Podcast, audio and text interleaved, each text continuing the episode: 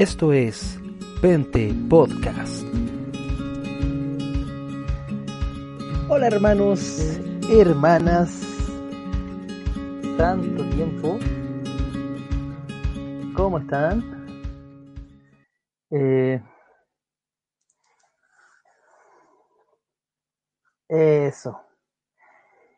Por obra y gracia de Dios ha llegado un, un préstamo, ya, por un tiempo, TPC, y bueno, Dios sabe cómo hace las cosas y, y, cómo, cómo nos presta cosas para, para seguir haciendo lo que nos gusta, el trabajo que, que queremos tanto.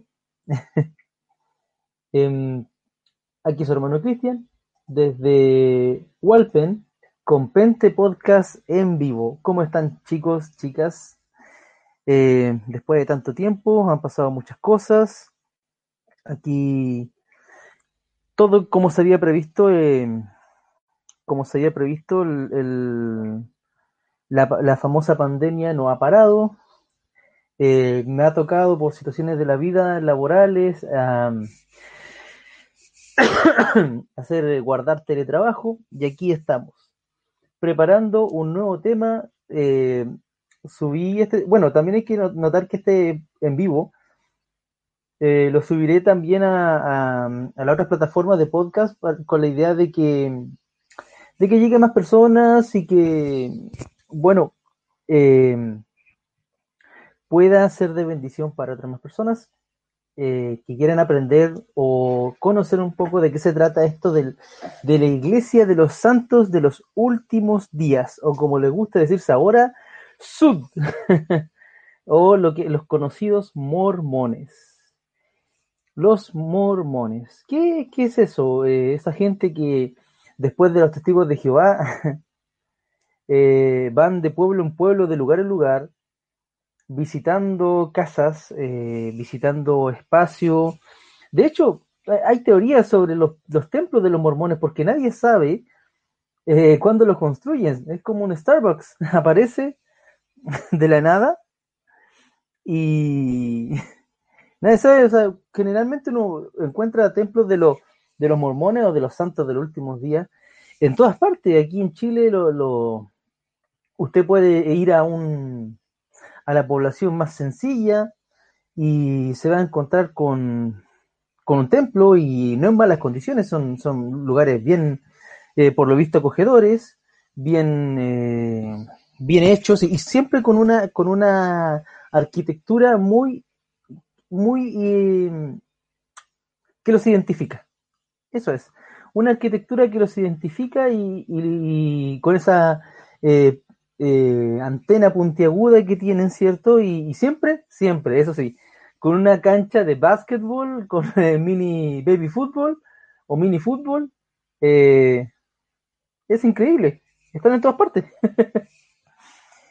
y bueno, eh, ¿qué, ¿qué, son ellos? ¿Dónde nacen? Eh, yo me acuerdo que en Chile, eh, por mucho tiempo, disculpen un poquito, voy a, voy a cerrar la puerta.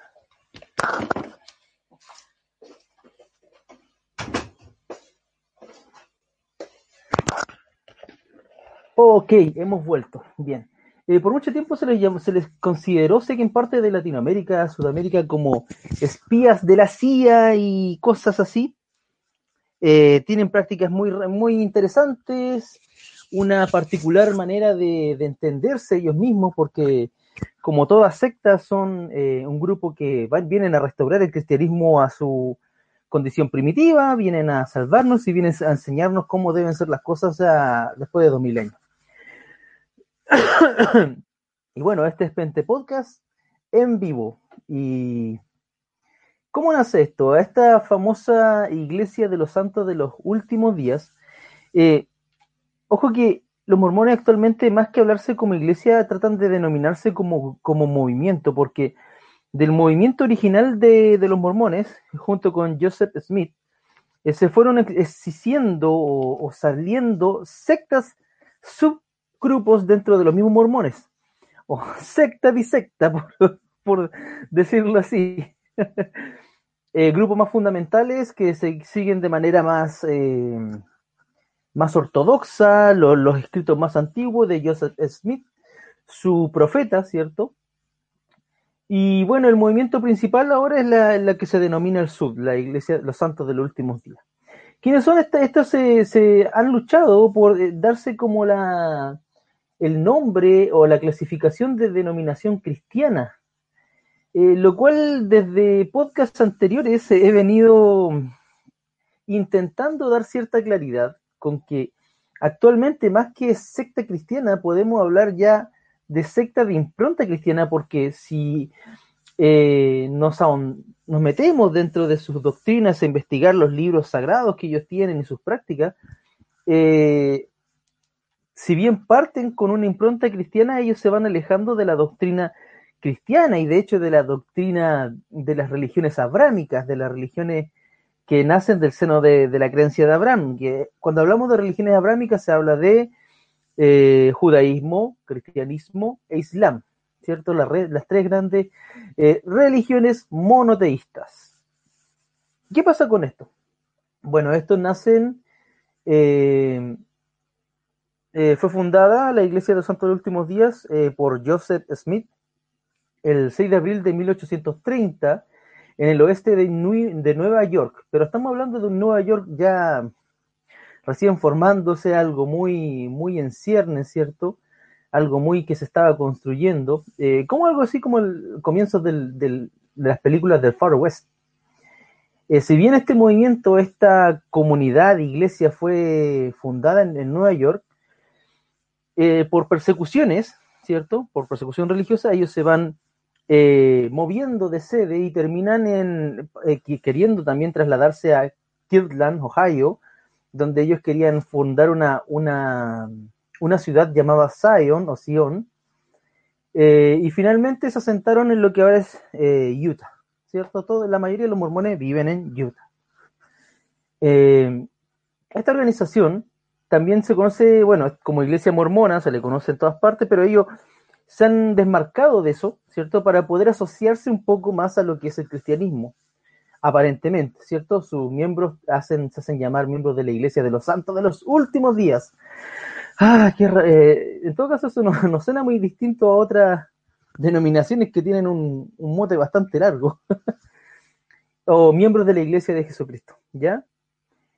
Eh, la historia de Joseph, de Joseph Smith es sabida, él tiene eh, insight, iluminaciones que vienen de parte del ángel Moroni, ¿cierto? Él recibe revelaciones, estas revelaciones eh, las escribe en un libro, pero estas revelaciones, a ver, él, dice que eh, el mito fundacional de los mormones es que ellos comienzan con, el, con una revelación del profeta Smith porque él, hubo un problema, no sé dónde vivía Joseph Smith, y él buscaba saber, oraba buscando la iluminación sobre ¿Cuál era la religión verdadera? A raíz de una supuesta lucha entre presbiterianos, metodistas, episcopales en, el lugar donde él vivía, y él buscaba la iglesia verdadera. Y ahí parte el mito fundacional de los, mormones. Entonces, en esa oración se le presenta el, ángel moroní, que supuestamente era, era, un, era un nativo americano, que ascendido ángel, que le, explica que Jesucristo vino a las Américas y que eh, había testimonios sobre esto en unas planchas de oro, que él las buscó, las encontró, y esas planchas de oro, haciendo un resumen, estaban escritas en, en egipcio reformado, ya en un egipcio reformado, idioma del cual no se sabe, ni siquiera los paleógrafos, eh, los arqueólogos egiptólogos lo han encontrado, y ese egipcio reformado en esas planchas de oro eh, solamente podían ser traducidas y podían ser eh, entendidas con dos piedritas que eran el Urín y el Tumín. Joseph Smith, de hecho, eh, investigando sobre este tema, de hecho usted lo puede encontrar en uno de los capítulos de South Park, una serie satírica de los Estados Unidos. Si usted tiene aguante para escuchar garabatos, ahí se va a encontrar con un resumen de las creencias de la historia de los mormones. Sé, pecador, que si eres millennial ese pecador que lo viste. y la cosa es que ahí te, puedes encontrar que, bueno, eh, lo más chistoso es que cuando Joseph Smith eh, estaba haciendo su traducción lo hacía con otra persona, pero esa persona solamente tomaba nota porque Joseph Smith veía eh, las planchas de oro dentro de un, dentro de un, eh, dentro de un, de esos eh, gorros, de esos, de esos, ¿cómo se dice? Gorros grandes de la época, tipo Abraham Lincoln, ¿cierto? Se ponía, y como era largo, se ponía la, y él dictaba a quien estaba escribiendo. Pero solamente Joseph Smith podría ver eso, porque si no, porque el ángel le tenía prohibido que otros vieran esas planchas, ¿ya? Interesante, interesante. Entonces, luego de esa traducción y luego de, de muchos fraudes y asociación con, eh, con, muchas cosas, finalmente Joseph Smith eh, muere, muere linchado por, eh, porque se, es acusado de, bueno, algo que los mormones siempre ha sido como su estigma de la famosa poligamia, que en un comienzo fue muy practicada, con bastante entusiasmo, por Joseph Smith contándosele 40 esposas al menos, ¿cierto? Dentro de las cuales había menores de edad.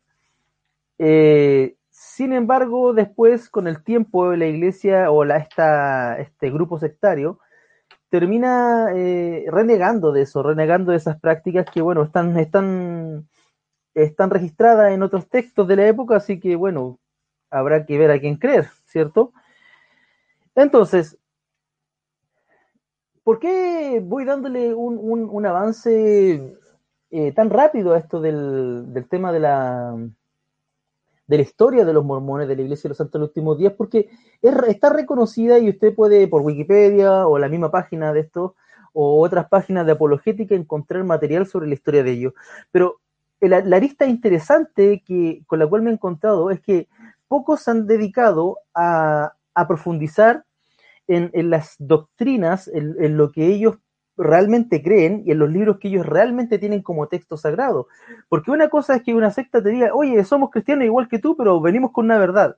Y esto suena, bueno, suena bastante neocalvinista, suena como a, al señor Miguel Núñez y al señor Washer, eh, tratando de convencernos de que el calvinismo es la realidad, es que el hipercalvinismo nada con el calvinismo, el calvinismo está bien, eh, estamos a, mi, mi, cruzada es contra el, el hipercalvinismo, o, las sectas calvinistas que hay hoy en día. El tema es que quisiera hoy ahondar sobre este tema, sobre las doctrinas y sobre los libros sagrados para que, y de hecho citando, me, di el tiempo de, leer el libro, de buscar fuentes de expertos para poder citar los textos que ellos hablan, para hablar con base de las doctrinas bien interesantes que tienen estos santos de, de los últimos días. Porque cuando alguien dice, yo soy cristiano igual que tú, tú asumes que él tiene todo un bagaje tipo credo, eh, trinitario o no trinitario, qué sé yo, pero con la figura de Jesucristo como central o cristocéntrica, como se dice en el mundo evangélico. Eh, pero son las cosas que asumimos, pero hoy en día vivimos en una época donde lo más elemental no lo podemos asumir. Y eso es un llamado a la, atención, o sea, no podemos asumir que otra persona sea cristiana porque te lo diga, porque hay tantas, tantas, tantas, pero tantas sectas que han llegado a Chile, sobre todo en estos últimos tiempos, sin ningún filtro que es necesario conocer la doctrina, es necesario conocer la Biblia para poder discernir. Y eso es eh, el aporte que quisiera dar en estos momentos, queridos hermanos. Bien, partamos. Eh, la literatura eh, o las publicaciones mormonas son bien abundantes, pero los principales escritos considerados por este grupo como escritura inspirada o canónica son eh, tres y un cuarto que son como compendios. El primero es el libro de Mormón, del cual de ellos sacan su el testimonio, el otro testamento de que Jesucristo vino a las Américas, etc. El libro Doctrinas y Convenios, segundo libro, La Perla de Gran Precio, ¿ya? Y los otros documentos que generalmente en español no se habla mucho de ellos, que son es son History of the Church y Journal of Discourses, que son eh, textos de discursos, de sermones, compilaciones de, de, los primeros líderes mormones y sobre todo de Joseph Smith, ¿ya? Vendría siendo como el Talmud de los mormones. De partida, eh, cuando nosotros asumimos que un grupo, cuando un grupo dice que ser cristiano, asumimos que es monoteísta al menos, ¿cierto? Sin embargo, eh, los mormones en su en, la enseñanza del profeta Joseph Smith, ¿cierto? En sección 4, eh, página del 100 mil, eh, bueno, para quitar las páginas, en el libro, vamos a citar el libro, en la enseñanza del profeta Joseph Smith dice, muchos hombres dicen que hay un solo Dios, Padre, Hijo y Espíritu Santo. son solamente un Dios. Pues qué Dios tan extraño, digo yo, decía Smith. Pues tres en uno y uno en tres. Qué organización tan peregrina. Aquí está siendo irónico. Todos se van a mezclar o confundir en un solo Dios según el mundo sectario. Cuando los mormones hablan de secta, están hablando del resto de los cristianos, están hablando de los católicos, de los, están hablando de cualquier iglesia cristiana o cualquier iglesia que no sea la de ellos. Entonces, ojo cuando usted lea un texto de los mormones, que cuando ellos hablan de secta, están hablando de todas las demás iglesias o todas las demás sectas, menos su secta.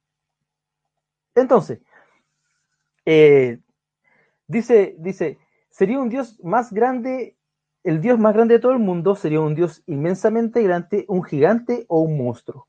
Esas son palabras de Smith, escritas, están en, el libro Enseñanzas del profeta Joseph, Joseph Smith. Generalmente en la literatura mormona nos encontramos siempre con estos dos extremos y siempre te la ponen así, es decir, o, nuestra enseñanza es la única, verdadera, radical, eh, eh, la única, o somos un gran fraude. Entonces sobre esa línea tan delgada se mueven constantemente para convencer a los demás de que ellos están totalmente convencidos de que su doctrina es la verdad, ¿cierto? Ellos eh, creen en mucho, básicamente ellos tienen un politeísmo, ¿ya? Ellos creen en muchos dioses. En Doctrina y Convenio, eh, capítulo 121 dice, una ocasión futura en la que nada se retendrá, sea que haya un dios o muchos dioses serán manifestados. Porque ellos tienen la creencia de que los seres humanos pueden llegar a ser Dios. De parte, ellos plantean que, el Dios de este mundo, suena, ¿ah? suena feo, pero es, es, fue hombre en otra esfera espiritual, según eh, la doctrina de los mormones. Ya partiendo por acá, nos alejamos del espectro cristiano ortodoxo, del cristianismo incluso hasta liberal. Entonces, eh, en el libro de Abraham, siendo en, la, perla del gran precio, dice, dice, los dioses proyectan la creación de la tierra y toda vida sobre ella. Los dioses terminan sus planes de la creación de todas las cosas. ¿Por qué? Porque ellos creen que eh, Dios, eh, Elohim, ¿cierto? El Elohim de ellos, de los mormones, tiene una esposa. Y ellos procrean, tienen relaciones y de esa procreación nacen muchos hijos que son dioses. Dentro de esos hijos está Jesús y Satanás que supuestamente en la, en la, en, la doctrina de los testigos, o sea, de los mormones, perdón, son hermanos. son hermanos, ¿cierto? Entonces ellos plantean, no, eh, plantean una, una, herejía antigua, a la cual se ya, le, llamamos, y se llama en los libros de teología, triteísmo. El triteísmo es una herejía que eh, enseña que no solamente hay tres personas, sino tres esencias, ¿ya? Es decir, cuando hablamos de Trinidad, los cristianos hablamos de Dios en tres personas, bendita Trinidad, es decir, un Dios, ¿cierto? Tres personas, una esencia. Interesante, porque eh, es, estas son doctrinas casi arcanas que no que se, se, mencionan en los sermones, se enseñan en la escuela dominical, pero no se profundizan lo suficiente para poder tener un manejo un manejo que nos permita defender lo que hemos creído, ¿ya? Y por eso es necesario gente, gente molesta como este personaje, el hermano Cristian, que esté molestando con estas enseñanzas, porque es necesario profundizar, entender qué, qué es estar dentro y qué te saca de, la fe cristiana, ¿ya? Seas, seas metodista, seas presbiteriano, todos los cristianos tenemos en común la Biblia, la doctrina, ¿cierto? Y la historia que nos une. Entonces, el triteísmo habla de, no habla de un dios en tres personas, sino que habla tres dioses y tres sustancias distintas, ¿cierto? Esta, esta herejía antigua tuvo su origen entre los eutiquianos o monofisitas, ¿ya? Estos no admitían más que una sola naturaleza de, de Jesucristo.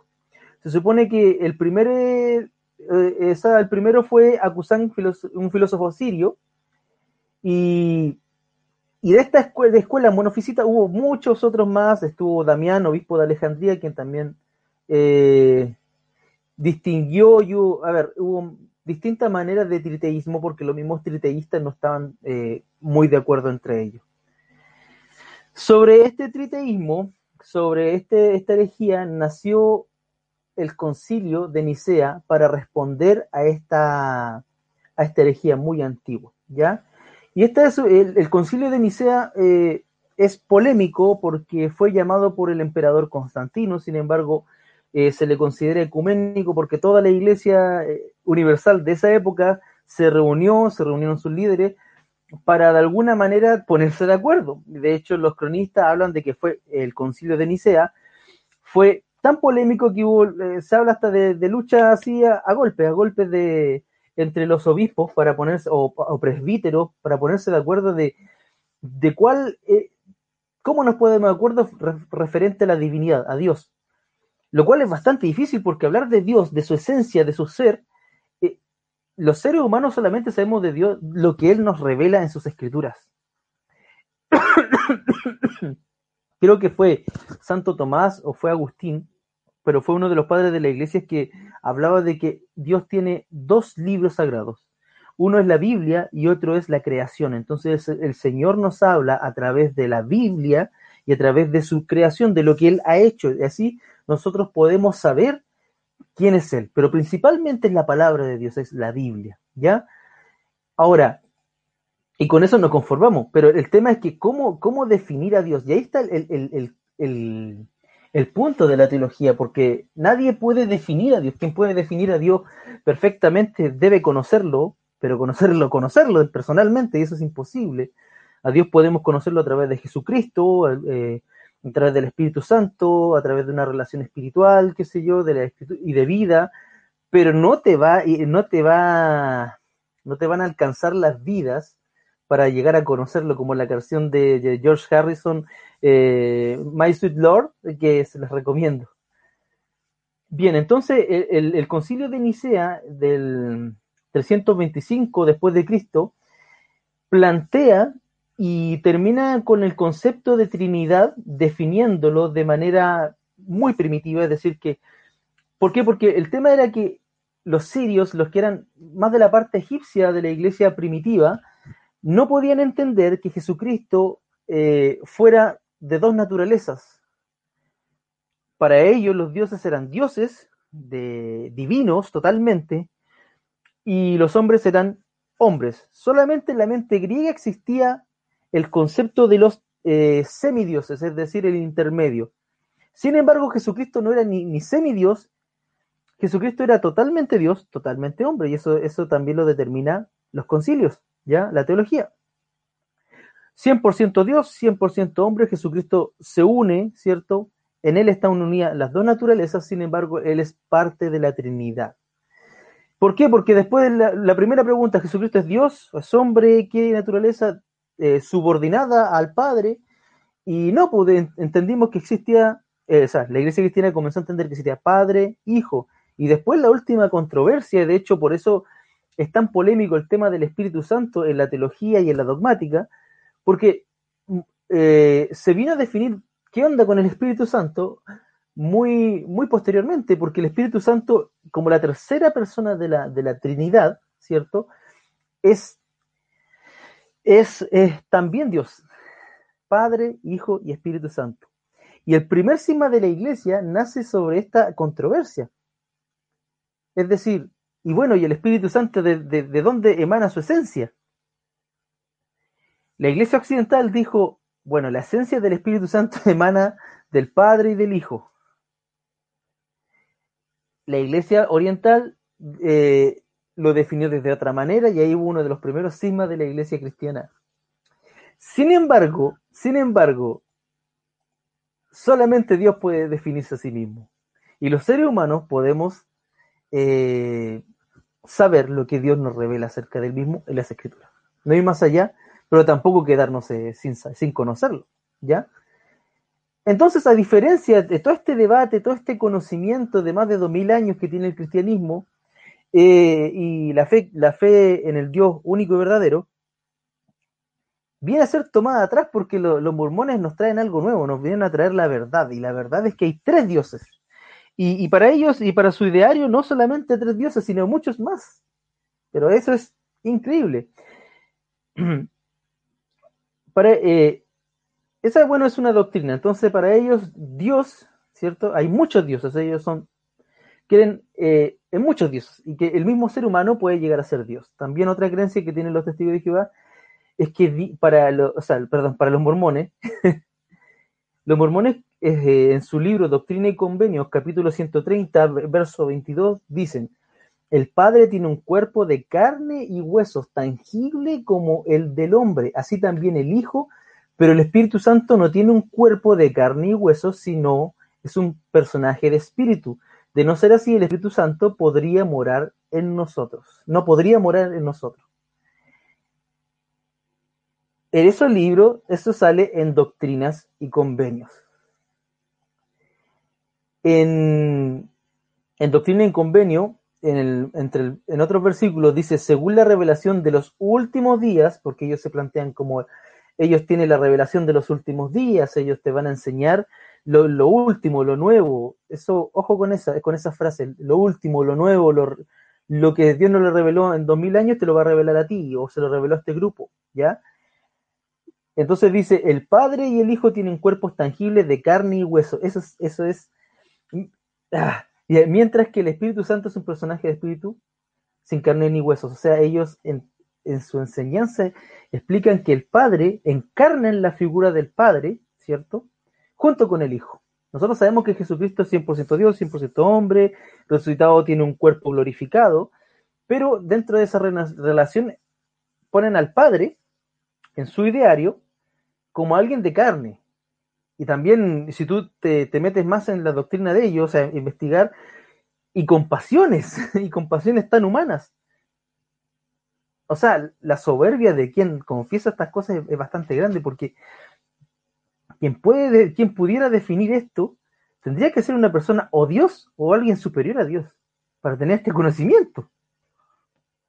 Bien, eso lo dicen doctrina y convenio. O sea, ellos dicen que Dios tiene carne y hueso. Ahora, ¿qué dice la palabra? La palabra en Juan 4:24 dice, Dios es espíritu y es necesario que los que le adoran, le adoren en espíritu y en verdad. Esto lo dice, lo dice Juan, lo dicen los evangelios. Pero ellos se atreven a ir más allá de eso porque aparte, como les venía diciendo, aparte de tener, porque ellos tienen una Biblia, ellos dicen que se basan en la Biblia, pero a la Biblia le anexan el libro de Mormón y al libro de Mormón le anexan la perla del gran precio y a, la perla del gran precio le anexan doctrina y convenio. Y no solamente esto, le anexan, ojo, no solo este cuerpo de doctrina, de doctrina y convenio, la perla del gran precio, el libro mormón, también le, anexan los libros de los discursos de Joseph Smith. Y añadido a esto también, ellos tienen 12 apóstoles, ¿cierto? Tienen como profetas, y esos profetas son los que también van trayéndoles revelaciones y por eso en, lo otro, en los otros podcasts, en los otros, eh, en la otra espacio donde he compartido con ustedes, le hago y me uno a esta definición teológica que es tan importante, conocer la diferencia en teología, en, teología cristiana, entre revelación e iluminación, porque los cristianos hemos creído, según lo en las palabras, la palabra de Dios, que es la Biblia, que fuera de la Biblia no hay mayor revelación, sino lo que podemos entender es iluminación, inspiración del Espíritu Santo para entender, para ser iluminados, pero la revelación se cierra con el canon. Los 66 libros en el canon protestante, los otros que tienen los otros canon que tendrá la otra iglesia, en el canon evangélico y protestante, los 66 libros, y no hay más. Porque no hay más, no hay otro, o sea, lo, lo que escribieron el Antiguo Testamento, los Evangelios y el Nuevo Testamento es suficiente para la fe y para la vida. No es necesario nuevas revelaciones, no es necesario nuevas, nuevas, eh, nuevas epístolas, porque las que están escritas ya, están escritas. Y listo. Un saludo entre medio al, fiel parroquiano, a los dos fieles parroquianos, eh, Luis San y Pablo Astete Lovera. Un saludo, mis hermanos. Eh, sé que están aquí viendo el podcast que, están acompañando el podcast, se lo agradezco. Eh, a ver. y David Enoch y Juan Pablo Jiménez Roja. Ya vamos, a, Juan Pablo Jiménez dice, igual está el bautismo por lo muerto, tranquilo hermano, que vamos hacia eso. vamos hacia ahí, vamos, vamos a, ver qué, qué, tal con el bautismo por los muertos. Entonces, eh, Lucas 24:39 dice, mirad mis manos y mis pies, Jesucristo lo dice ya resucitado, soy yo mismo, palpad y ved, porque un espíritu no tiene carne ni huesos, como veis que yo tengo. Jesucristo está hablando de su carne glorificada. Eh, y bueno, en el Antiguo Testamento también dice, en el Shema, dice que, que solamente hay un Dios, ¿cierto? Y este Dios es trascendente, que uno es y que no hay fuera del otro Dios, ¿cierto? Eh, eh, en Timoteo 6, dice, el único que tiene inmortalidad, que habita en luz inaccesible, a quien ninguno de los hombres ha visto ni puede ver. Es decir, que Dios existe, habita en una luz inaccesible. Es imposible llegar a Dios directamente y a su conocimiento directamente porque Él habita en una esfera inaccesible para el ser humano en su condición actual y quizás en otras, porque Él es eterno. Un ser eterno, como lo define la escritura, no necesita de, carne física, no necesita de, no necesita de una habitación, no necesita... por eso Jesucristo, por eso la revelación en Jesucristo es tan grande. Porque Dios se nos revela, se encarna en el misterio de la encarnación y se nos revela a la humanidad. Y es, es ese, ese toque de Dios en la historia del ser humano que cambió la historia humana completa a tal nivel de que existe un antes de Cristo y un después de Cristo. Así de importante es. Y, este Dios trascendente, lo que Bart decía, el totalmente otro, el distinto, eh, totalmente otro a nosotros, es el Dios que los mormones conocen tan bien que lo pueden definir y con una soltura increíble, o sea, increíble. Ellos conocen que Dios, todos los aspectos de Dios, lo definen como un hombre, como si fuera un hombre. Y esto es, tomar el nombre de Dios en vano. Básicamente, por ahí va. Eh, bueno, siguiendo la lógica, en, History of the Church, volumen 4, página 476, Smith dice que Dios tuvo un padre. Dice, si Abraham razonó, razonó así, obviamente que está hablando, está citando a Abraham en la perla de gran precio, si Jesucristo era hijo de Dios y Juan descubrió que Dios, el Padre de Jesucristo, tuvo un padre, se puede suponer que él también tenía un padre, es decir, que su padre tuvo un padre. Eso es lo que creen los, mormones, lo que afirman. Eh, siguiendo más adelante, dice: eh, eh, Pablo dice, está citando muy mal a Pablo, dice que que lo que es terrenal es a semejanza de lo que es celestial. Por lo tanto, si Jesús tuvo un padre, no podemos creer que él, refiriéndose al padre, tuvo un padre también. Es decir, que conocen tan bien y afirman entonces que Dios, si Jesús tuvo un padre, Dios también seguramente tuvo un padre. Y aquí está sacando de contexto a, Pablo en 1 Corintios 15, 49, donde Pablo dice, y así como hemos traído la imagen del terrenal, traeremos también la imagen del celestial, tal como es arriba también. Pero está sacando de contexto. Por eso, hermano, siempre digo, cuando leen la Biblia, cuando eh, hablan de cosas de fe, no pueden basar su fe en un texto salido de contexto, o en dos textos, ni en tres textos. Tienen que ser ideas, deben ser una lección, debe ser eh, cotejada la escritura, completa. No, no textitos, porque así no se hace, porque si fuera por textitos, podríamos hacer un, rompecabezas doctrinal que podría terminar en, una, en, una, en cosas como los mismos mormones. Entonces, por eso la hermenéutica, por eso la comprensión lectora, y sigo siendo machacoso, es tan importante. Entre paréntesis, mientras eh, pueda seguir, eh, retomar las grabaciones, retomamos las grabaciones de, de las clases de gramática. Espero que para seguir eh, hablando acerca del eh, y poder bendiciendo acerca del tema de la gramática y cómo ésta se aplica a una buena lectura de, cualquier texto, pero sobre todo el texto sagrado que es la, Biblia. Bien. Em, entonces, ellos, siguiendo la misma lógica, plantean, plantean no solamente plantean no solamente que Dios, aparte de haber tenido un padre, ¿cierto?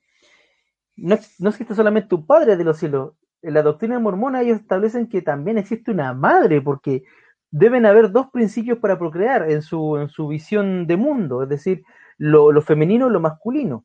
Entonces, si existe un Padre eterno, debe existir una Madre eterna que pare, que tiene hijos. ¿Ya? en, el libro eh, de uno de los discursos de, de Joseph Smith dice, en la verdad cristiana de que todos los hombres son hijos espirituales de un Padre eterno, está implícita la verdad comúnmente no mencionada, ya, obviamente ahí está hablando de su propia revelación, de que son también hijos de una Madre eterna. Un varón de santidad exaltado y glorificado no podría ser padre a menos que una mujer de igual gloria, perfección y santidad lo acompañen, lo acompañara como madre. Engendrar hijos convierte al hombre en padre y a la mujer en madre, no importa si hablamos del hombre en su estado mortal o inmortal, porque para los mormones Dios es un hombre. Daniel Betancourt nos dice, confirmo sus palabras, hermano Cristian Vidal, pues tuve un compañero de trabajo que por dos años fue Helder o Heldre en Argentina y me dijo que la persona podía llegar a ser, a ser un dios. Ante tal afirmación yo le pregunté, es decir, podemos llegar a crear un universo al igual que Dios. Lo que me contestó, lo que me contestó me dejó sorprendido, me dijo que sí. Sí. ¿Por qué? Porque para oh, hay que entender que Joseph Smith fue masón. De hecho, fue sacado de la logia masona. Él probó con todas las religiones de su época y con todos los cultos de su época y uno de los cultos que probó fueron los masones.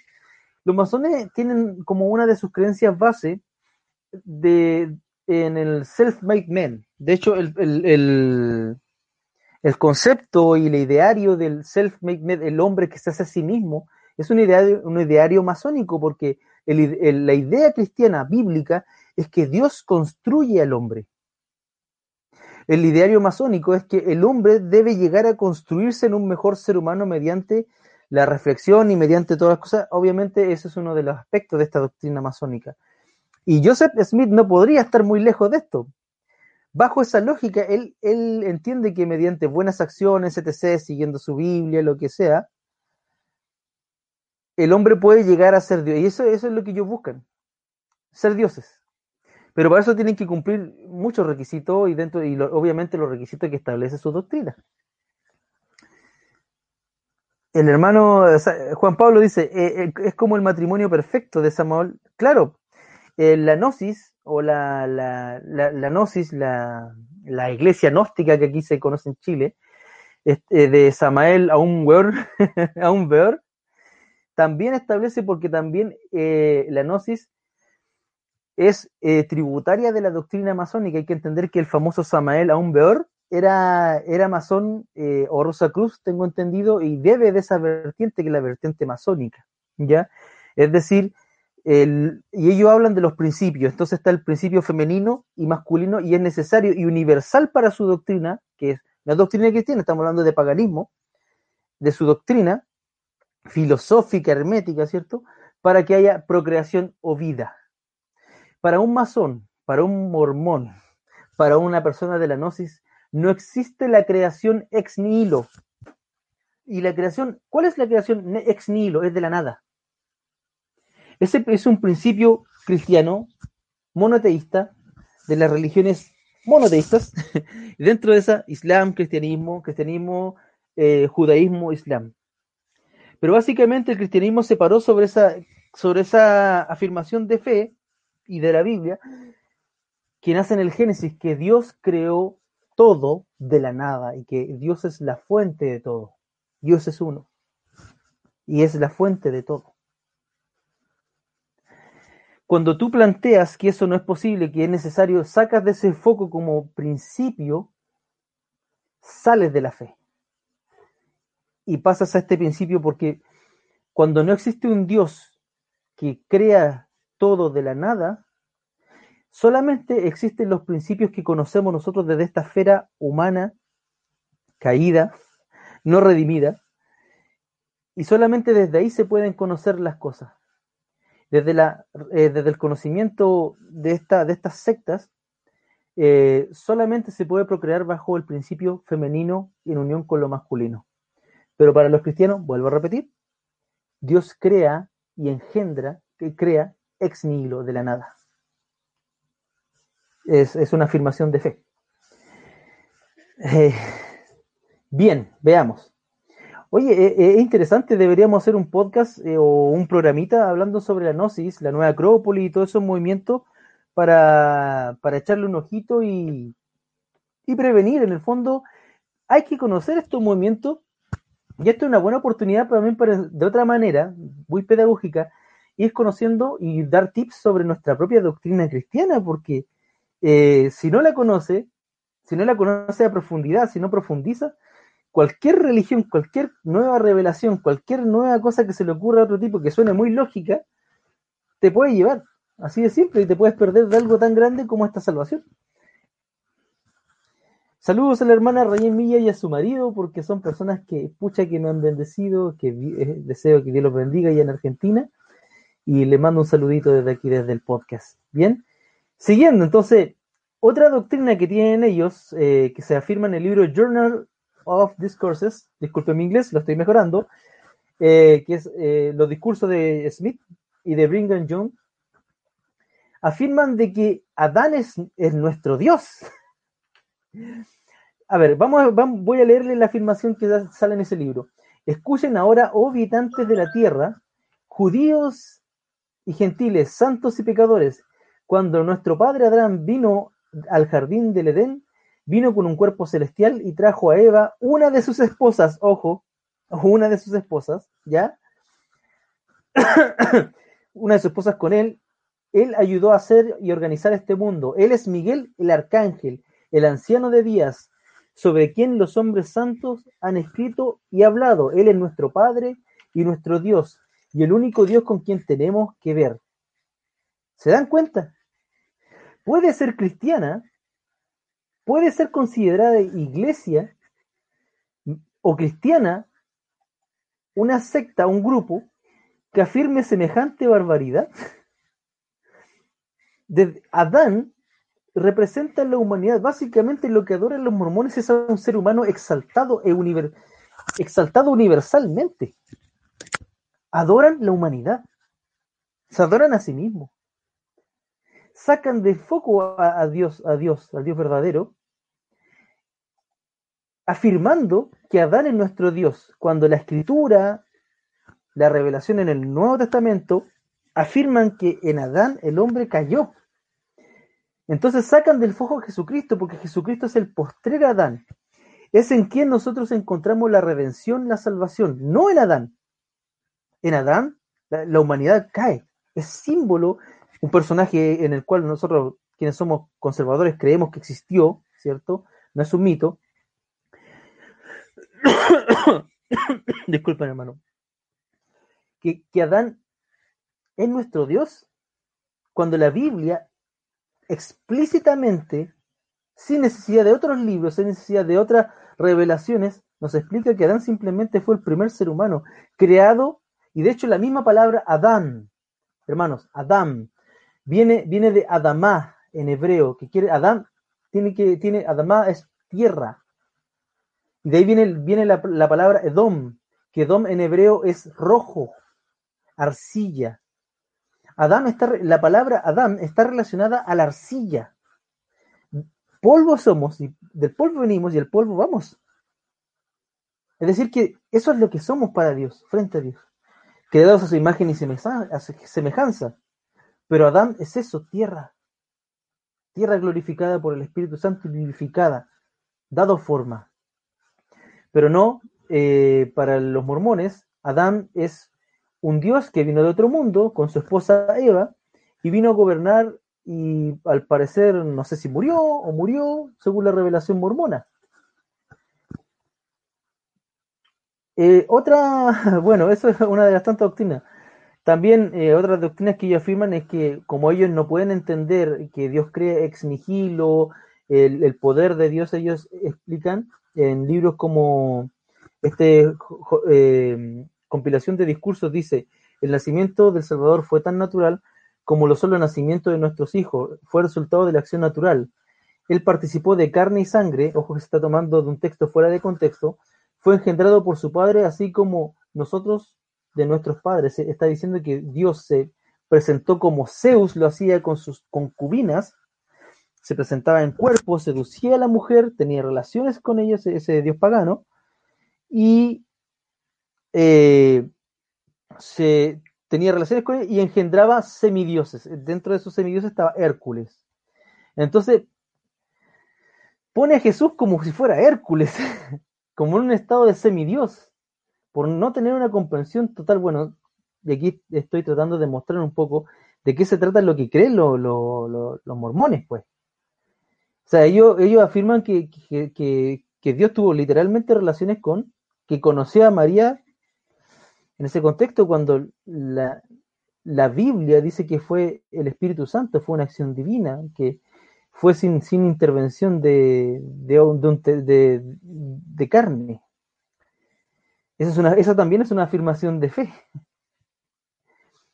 Eh, bueno, también afirma que Jesús y Satanás eran, eran, son hijos del Elohim, ¿cierto? Que eso es desconocido. También ellos afirman que, como venía diciendo Juan, Pablo o el otro hermano, que al, el ser humano, al tener potencial bajo esta lógica, siendo potencialmente un Dios, ¿cierto? Y llegando después al estado de, perfección de un Dios, con su esposa o su muchas esposas, van a, van, van, reciben una tierra donde ellos son los dioses de esa tierra. Y esa es la promesa redentora de los mormones. No hay redención, no hay sacrificio, sino hay una humanidad exaltada a, niveles, a la potencia. Y esta humanidad no, no, necesita redención porque se redime a sí misma, es decir, se hace, se construye a sí misma. Obviamente, uniéndose con muchas mujeres, ¿cierto? De aquí, eh, de aquí se justifica la, poligamia de, del famoso Joseph Smith, del profeta de los mormones. Puede ser una, una comunidad, una iglesia denominada dentro del cristianismo, afirmando tales creencias? Es una pregunta que, que le envío a ustedes. Estas cosas en su evangelismo los mormones no te la dicen así a rajatabla, sino que ellos te, te, te, rodean, eh, hacen el contacto, porque esto tiene, ellos son muy de manual, entonces ellos te visitan, ¿cierto? Logran hacer el contacto, después vuelven a visitarte, eh, conversan contigo, hacen como que te escuchan, ¿cierto? Te hablan de manera con mucha fe de, lo que ellos creen.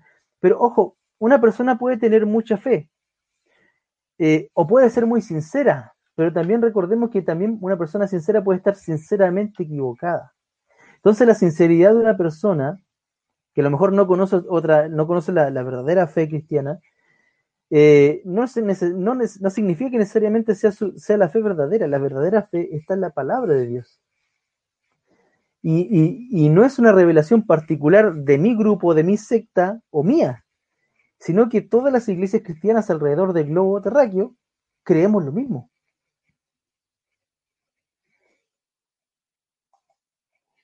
Entonces, la promesa de los mormones es una promesa de, de el relato con el que ellos entran es con un relato de, que la iglesia se perdió. Y todas las sectas entran con ese relato. La iglesia se perdió, perdió el rumbo. Y claro, sí, perdió el rumbo. Hay varios momentos en la historia de la iglesia que la iglesia ha perdido el rumbo y, de hecho hoy en día eh, con esta, eh, sobre todo los teóricos y, y, muchos de nosotros seguimos diciendo, ¿estaremos en el rumbo la iglesia? cuál será el rumbo, porque es parte, eh, no es que la iglesia esté perdida, es que el deber de la iglesia es estar constantemente buscando la voluntad de Dios para estar en, en esa voluntad de Dios para su generación. Pero eso no significa que la iglesia esté perdida, aunque ha estado perdida, pero para eso han, venido, por gracia de Dios, movimientos como la Reforma, que vino a liberar la iglesia del, yugo y la esclavitud de, de donde nace, de donde sale, que es la tradición, para salir a la libertad de que todos puedan leer la escritura, tener su, Biblia, acceder a la palabra de Dios, tener una relación sin mediación de otro sacerdote más allá que Jesucristo. Eh, pero bueno, volviendo al tema, es que ellos, ellos plantean, ¿cierto? Y se unen con ese descontento que hay en contra de la iglesia, sobre todo de la iglesia institucional, de las grandes instituciones eclesiásticas. Entonces ellos plantean que la iglesia se perdió. Entonces, y es el, y es el profeta Smith, y bueno, desautorizar la iglesia es re fácil, porque hoy en día todos se piensan con la con el tupé de hacerlo, y de hecho, bueno, también vaya argumento que le han dado más que de un argumento, con todo tanto chanta en el ministerio. Eh, y parten ahí, de, desautorizando lo que es la comunidad, lo que es dónde te reúnes, con quiénes te reúnes, en el caso que tú seas parte de una iglesia. También plantean que la Biblia contiene errores. Pero, ¿por qué? Porque hablan de los errores de traducción, la vieja y confiable errores de traducción. Lo cual, la respuesta bíblica es que la Biblia es suficiente, es conspicua, es decir, la Biblia tiene todo lo necesario para fe, para la fe, para la vida espiritual cristiana. No es un libro de arqueología, no es un libro de ADN, de, ciencia política, aunque tiene política, no es un libro de literatura, aunque tiene literatura, es un libro de fe, nos habla a la fe, principalmente. Eh, las traducciones, van a seguir habiendo traducciones y siempre van a, van a buscar ser, hacer un trabajo mejor, que no es un trabajo de una persona, es un trabajo colectivísimo. Y que muchas iglesias y eh, se reúnen eh, iglesias cristianas para poder hacer cada vez buscar traducciones más fieles. Incluso los textos más cercanos al original en sus idiomas los tenemos. Yo puedo decir que tengo mi Nuevo Testamento, eh, varios Nuevos Testamentos en griego, con algunos con aparato crítico, algunos que son de distintas tendencias. Tengo en digital el Antiguo Testamento en, interlineal en hebreo. Puedo acceder a ellos, pero ningún mormón puede acceder al libro de Mormón en sus idiomas originales. Porque no existe. Simplemente porque existe la, lo, solamente lo que existe es lo que escribió Joseph Smith y sus discípulos. Pero no pueden hablar de un original. Como los cristianos sí podemos hablar de que hay copias fieles al original y hay muchos testimonios que atestiguan que la palabra, que el libro que tenemos es fiel y verás. Eh, también otro argumento que tienen los, testigos de Jehová es que básicamente la iglesia se perdió. Eh, bueno, eh, tienen, a ver, dentro de sus creencias, a ver, parando un poquito porque tampoco quiero hacerlo muy, muy extenso, es que dentro de las creencias que tienen ellos el tema de que nace del libro de Mormón, el tema de las genealogías. Ellos eh, eh, buscan preservar las genealogías, de hecho ellos tienen una copia del registro civil de Chile y de muchos otros países con el registro de nacimientos de, las personas y ellos la firman, pregúntale a cualquier mormón, cualquier eh, elder o apóstol o enviado que tienen ellos, te van a afirmar eso. Y de hecho ellos afirman de que la gente se puede bautizar por sus seres queridos, por la gente que murió antes. Ahora, ¿Por qué afirman eso? Porque ellos, a ver, es largo y complicado, pero voy a tratar de hacerlo resumido. Ellos se bautizan por los muertos, ¿ya? A ver. ¿Cómo hacerlo? Eh, no es fácil, sino que me refiero eh, muy acotado. Ellos se bautizan en muertos para poder redimir a toda su genealogía y a su gente, porque ellos afirman que eh, de partido niegan la salvación en Cristo, como nosotros lo tenemos, niegan el bautismo en como, como cualquier, sea por expresión, por inmersión, sea menores o adultos. Eh, entonces, como las otras personas que no pertenecían a la fe mormona, no, recibieron esa fe mormona, mediante tu persona, si tú te haces mormón, te puedes bautizar en nombre de ellos para que ellos reciban salvación. O sea, los demás viven como en un limbo, un limbo así como, oh, eh, o no están en el cielo, qué sé yo. Y afirman que este, que, este bautismo tiene poder de salvación. La pregunta es, ¿el bautismo tiene poder de salvación? ¿Qué dicen ustedes, hermanos? La escritura es clara. El bautismo es para arrepentimiento, es un signo de arrepentimiento y de conversión de vida, de compromiso. Tú te puedes bautizar por ti, y eso lo afirma la escritura literalmente. Pero ni a los católicos se le ocurrió, eh, ni se le ocurrió eh, bautizarse por los que ya partieron, y porque la fe es algo de convicción personal, eh, de convicción que debe confesarse con la boca, se confiesa, ¿cierto? Se cree para salvación. No hay otra forma.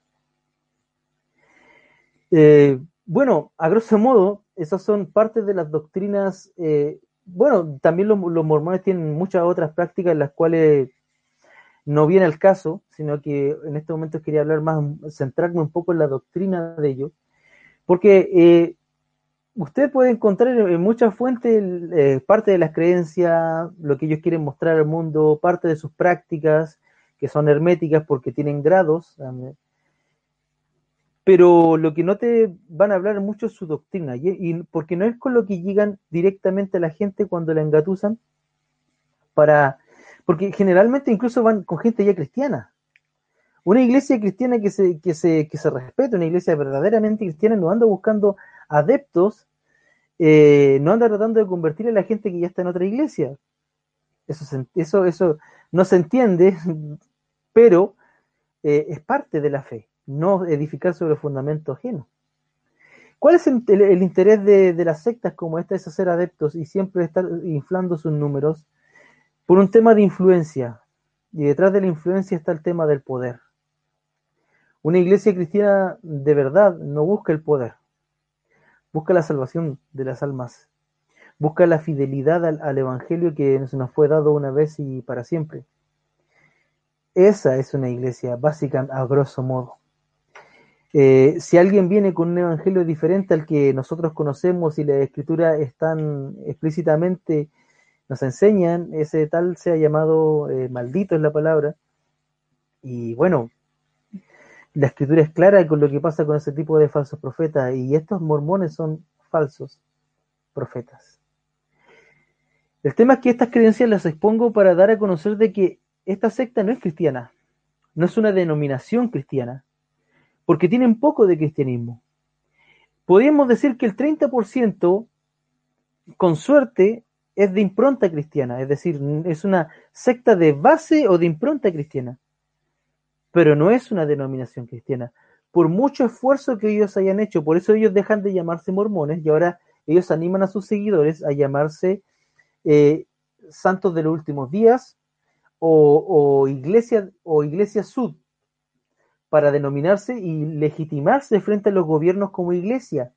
Por, aparte porque el denominarte como iglesia frente a las leyes internacionales te extiende, te da extensión de IVA y te da beneficios tributarios porque los gobiernos asumen que las iglesias están en la sociedad para hacer el bien, por eso los gobiernos dan, ciertas eh, prebendas, dan cierto espacio a las iglesias que no le darían a otra, una corporación, otra corporación privada, ¿ya?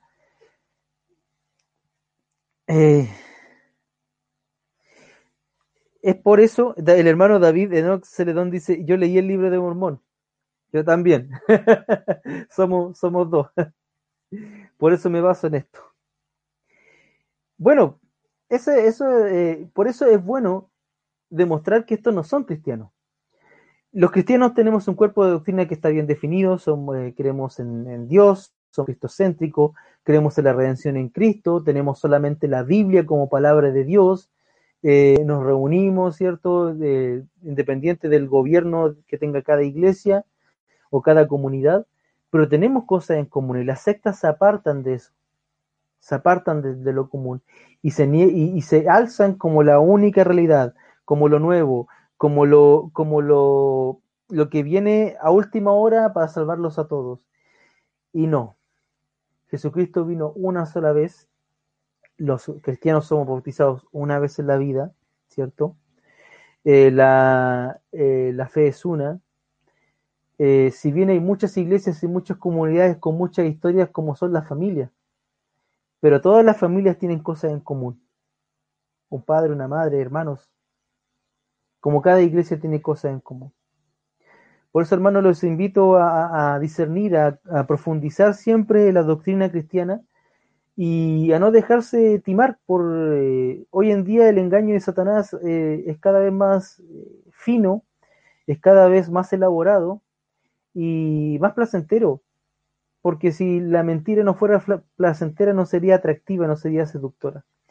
Por eso los invito a, ir por el camino distinto, por el camino angosto, por el camino difícil, a estudiar su Biblia, a estudiar la fe cristiana y comprometerse con su iglesia.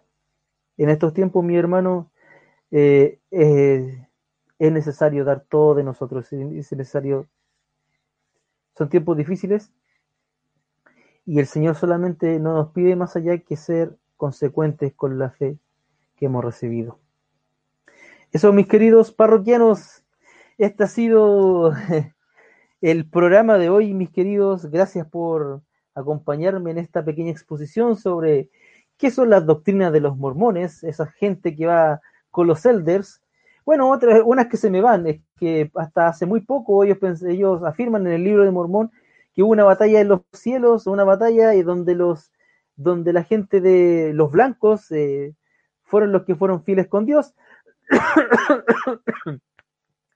y todos los demás colores más oscuros, a medida que eran más oscuros, eran más malditos. Entonces, eh, hoy en día eso lo cambiaron, lo cambiaron como en el mil, eh, muy, hace como 60 años, cambiaron esa doctrina y están afirmando que no, que bueno, que Dios, que Smith no quiso decir eso, sino que, que bueno, para todas las razas, pero básicamente también tiene ese tema de la supremacía blanca.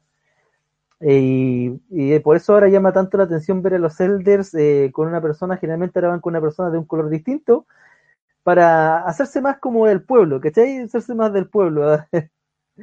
Pero originalmente su doctrina no afirma que la gente de color que no sea blanca, caucásica, no sea, eh, esté al mismo nivel que ellos.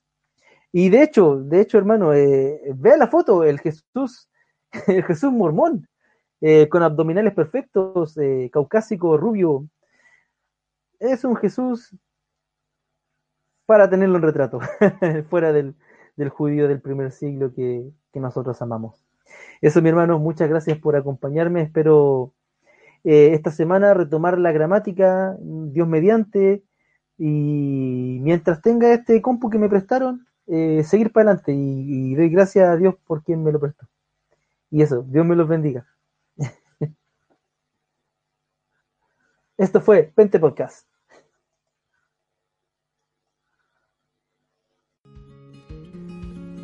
Esto es Pente Podcast.